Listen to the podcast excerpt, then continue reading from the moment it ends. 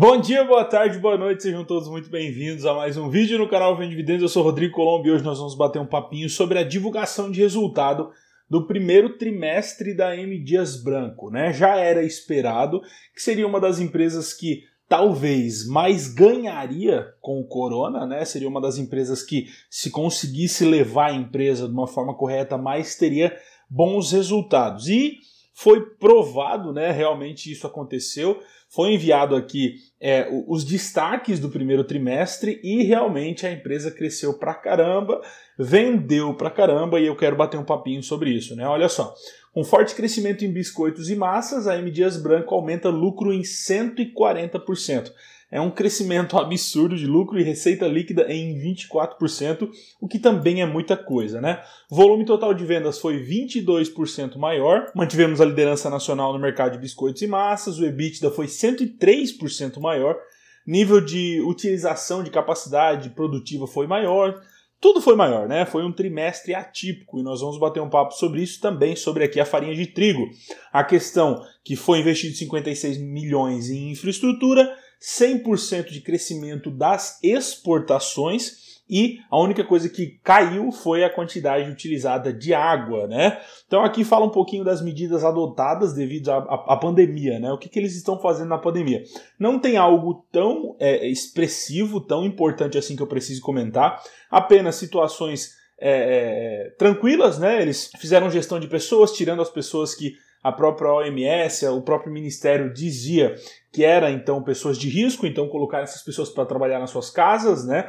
Eles é, organizaram reabastecimento dos produtos, porque uma coisa que a gente sempre imaginou foi que se ela conseguisse entregar os seus produtos no, no, no mercado, as pessoas estavam comprando muito, estocando muito, e isso ia acabar é, é, é inflacionando né, as vendas, e realmente foi o que aconteceu aumento de lucro de 140%, especialmente um forte crescimento em biscoitos e massas. Então o pessoal comprando bolacha para deixar salvo, para deixar guardado, né? E massa também para fazer durante o período que estavam em casa. Então aqui mostra vários destaques que eles fizeram dentro da empresa, não são destaques que mudam tanta coisa, na questão de estrutura da empresa, mas mostrando sim que eles se preocuparam com os funcionários, colocaram os funcionários para trabalhar em casa quem precisava, modificaram algumas coisas na comunicação interna para que as pessoas pudessem saber das informações sem aparecer nas reuniões, sem estar presente, né? Então eles fizeram várias mudanças desse nesse formato. A gente consegue ver aqui o crescimento extremo, né? Receita líquida, um aumento muito grande comparado ao primeiro trimestre de 2019 com o de 2020, então 24% de aumento de receita,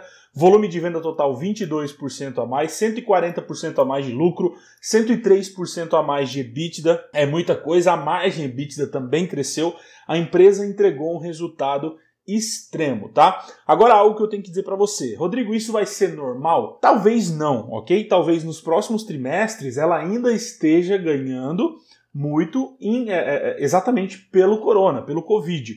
Agora, se isso vai se manter, não sabemos. Então não saia comprando muito, não saia fazendo movimento agora, porque a gente não sabe até onde isso vai, ok? Então tenha muito cuidado. Se você já é cotista, é bom saber que ela lucrou bastante, conseguiu muita grana, cresceu receita, é, aumentou até um pouco do market share, mas fique ligado porque pode não rolar isso nos próximos trimestres.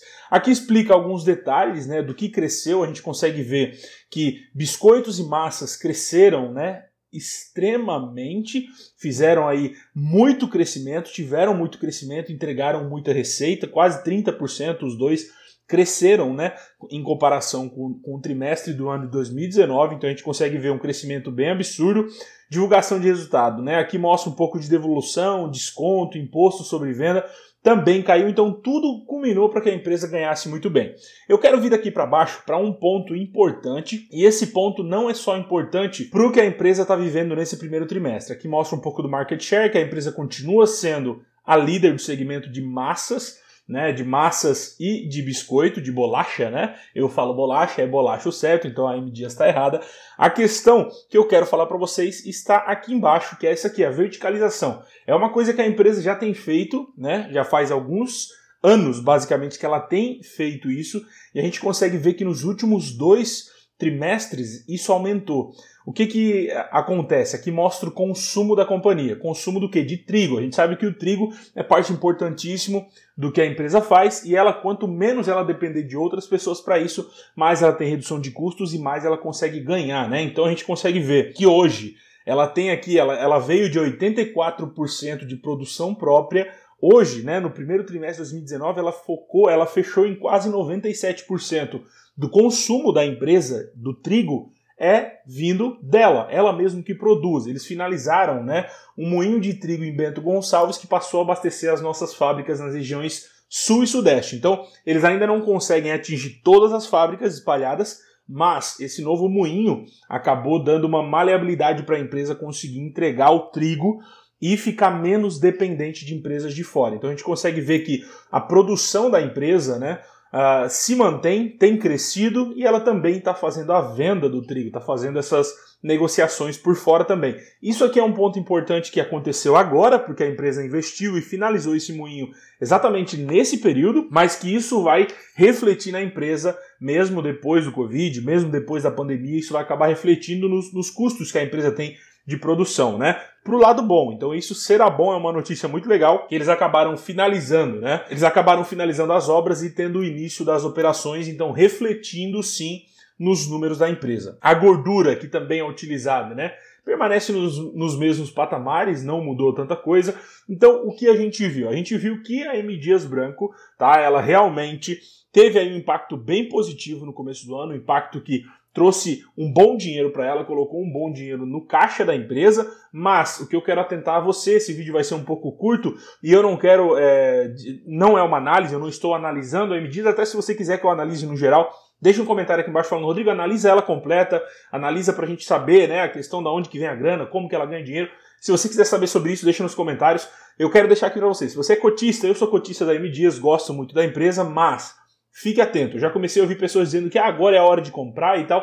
Não, a gente tem que esperar porque nesse momento está tudo muito obscuro. A gente não sabe como vai ser, a gente não sabe como que o futuro vai se comportar, a gente não tem visão do que ali na frente vai acontecer, do que alguns dias, alguns meses aí para frente vão acontecer. Então, dá uma segurada, vai com paciência, vai com calma.